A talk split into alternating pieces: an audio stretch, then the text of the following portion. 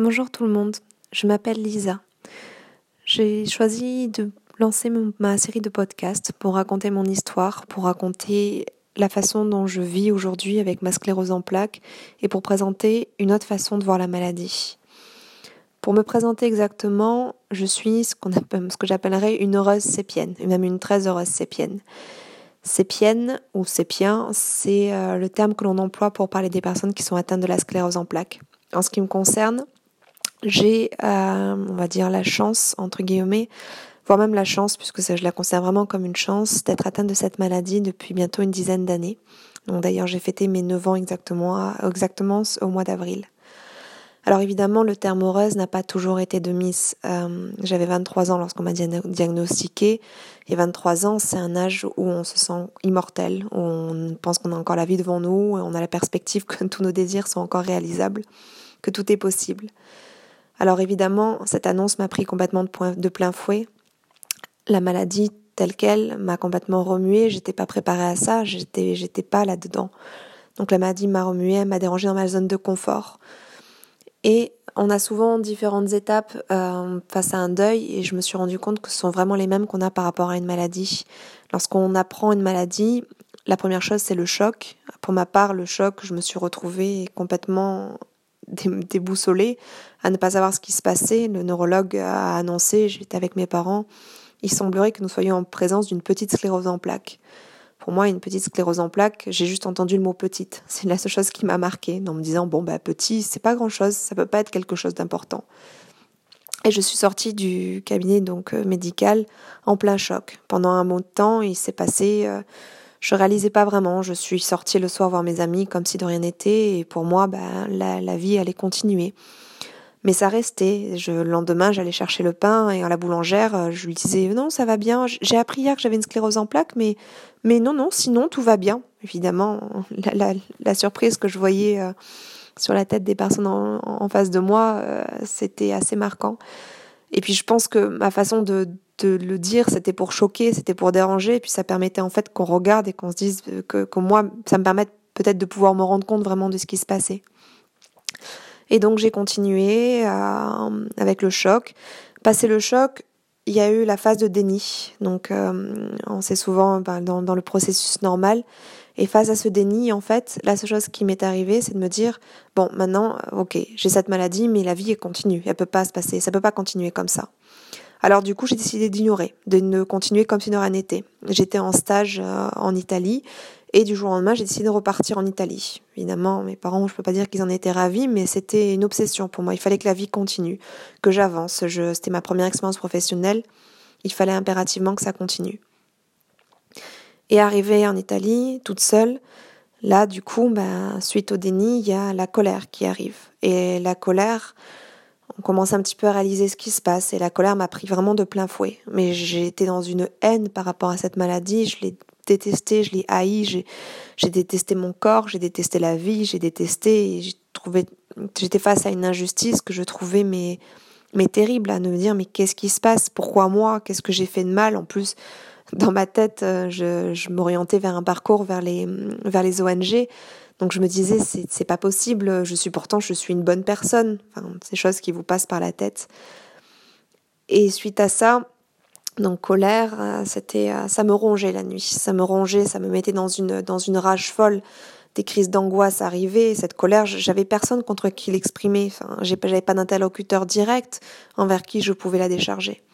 Donc elle était là, elle me rongeait, je passais des nuits blanches, j'ai perdu 8 kilos à cette époque, je ne mangeais plus, je, je n'en pouvais plus. Et je suis rentrée en France. Et là, j'ai fait une deuxième poussée. Et la deuxième poussée, du coup, ça a été euh, le déclic pour me dire, bon là, maintenant, cette maladie est vraiment là. Qu'est-ce que tu peux faire? Qu'est-ce qui va se passer? Et là, j'ai sombré. Là, j'ai vraiment découvert la tristesse, la phase de tristesse. Et, et pourtant, on pourrait dire que c'est terrible, c'est des moments qui sont très douloureux.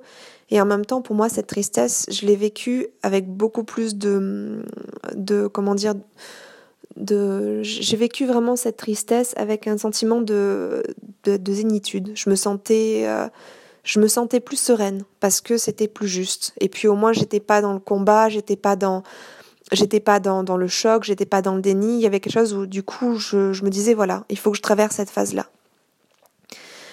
Et en même temps, il y a eu le fait de me dire, bon, j'ai cette maladie, qu'est-ce que je peux faire aujourd'hui? Et du coup, un jour, j'ai choisi de l'écouter, de me de dire qu'est-ce qu'elle, pourquoi elle était là, qu'est-ce qu'elle voulait me dire. Et c'est là, en fait, et c'est ça que je souhaite vous raconter à travers euh, cette série de, de podcasts que je vais lancer, c'est que cette maladie m'a vraiment envoyé, emmené à travers un voyage à la découverte de moi-même, de mon passé, de mes blessures émotionnelles, de mes blocages. Ça a été un long cheminement, un long cheminement thérapeutique. J'ai été beaucoup aidée à travers la thérapie, à travers le décodage biologique dont je vous parlerai si ça pour ceux que ça peut intéresser, à travers des séances d'acupuncture, puisque je reviendrai là-dessus par la suite, mais j'ai refusé tous les traitements et je suis aujourd'hui, euh, j'ai jamais accepté les interférons et je ne me soigne qu'à travers les médecines douces. Et au final, je me suis vraiment rendu compte que cette maladie était un message pour aller vers une nouvelle vie, vers un véritable apaisement et vraiment pour apprendre à me laisser guider par elle. C'est un long, ce fut un long chemin, c'est un long chemin que j'ai fait et c'est vraiment en fait ce qui m'a permis d'être aujourd'hui plus apaisée que je pense que je n'aurais certainement jamais été puisque ça m'a permis d'aller vraiment travailler sur mon histoire personnelle et de me rendre compte de beaucoup de choses. Et au final, aujourd'hui, c'est là où je me dis que j'ai vraiment choisi de regarder ma maladie non pas comme un drame et une fin en soi, mais vraiment comme un nouveau départ et comme une véritable alliée. J'ai créé un blog euh, qui s'appelle ennemie.com et l'idée de ce blog, c'est vraiment de présenter un parcours de résilience. Mon idée, ça a été une fois que j'ai fait tout ce voyage, pour moi, il n'y a rien qui est vraiment gratuit. C'est la raison pour laquelle moi, je m'en suis sortie, ou je vais très bien aujourd'hui, ou après plusieurs poussées, j'ai vraiment trouvé une façon de, de, de prendre la maladie d'une autre façon. Je me suis demandé qu'est-ce que je pourrais faire de ce voyage et qu'est-ce que je pourrais faire de cette traversée. Au final, il y a tellement de choses que j'aurais aimé connaître quand j'ai découvert cette maladie et surtout il y a cette, cette notion d'espoir que j'aurais aimé pouvoir avoir eu avant dès l'annonce de ma sclérose en plaques. Peut-être que ma traversée aurait été moins difficile, elle aurait été nécessaire puisque les étapes, à savoir le, le choc, le déni, la colère, la tristesse pour après aller vers une reconstruction et vers une acceptation, ils étaient nécessaires, j'en ai eu besoin pour en arriver là où j'en suis aujourd'hui. Mais au moins j'aurais cette notion d'espoir et de me dire que chacune de ces étapes, elle a un sens et qu'elle vaut le coup d'être traversée. Et donc c'est mon idée aujourd'hui de raconter cette histoire et d'espérer toucher des personnes qui sont dans cette quête-là. Donc tout l'idée de ce blog, de cette euh, saga de podcast, et aussi l'idée par la suite, et ça je vous en reparlerai, l'idée de mettre aussi en place une petite saga de, comme je, que j'appelle ESSI, où je vais vous présenter un petit peu tous les outils que j'ai utilisés, qui ne sont pas liés forcément à la médecine conventionnelle, même si je n'ai rien contre la médecine conventionnelle à proprement parler, mais je pense réellement que il faut pouvoir s'ouvrir à plein de choses, à tout un panel de choses, et l'idée c'est que je vous présente moi les outils que j'ai choisis, qui m'ont aidé, qui m'ont profondément aidé, qui font que je suis aujourd'hui très bien dans ma vie et très bien avec ma maladie, en pleine, même en, pleine acceptation, mais surtout même au-delà de ça, à vivre en pleine symbiose avec elle, à l'écouter, à écouter tout ce qu'elle me dit chaque jour et écouter les messages de mon corps. Et puis du coup, euh, faire en sorte, ben, peut-être que ça puisse vous aider. Et, euh, et donc voilà, c'était mon idée, à travers, à travers cette saga et à travers le fait de vous raconter mon histoire. Je vous souhaite une très bonne journée et je vous retrouve dans le prochain épisode. Au revoir.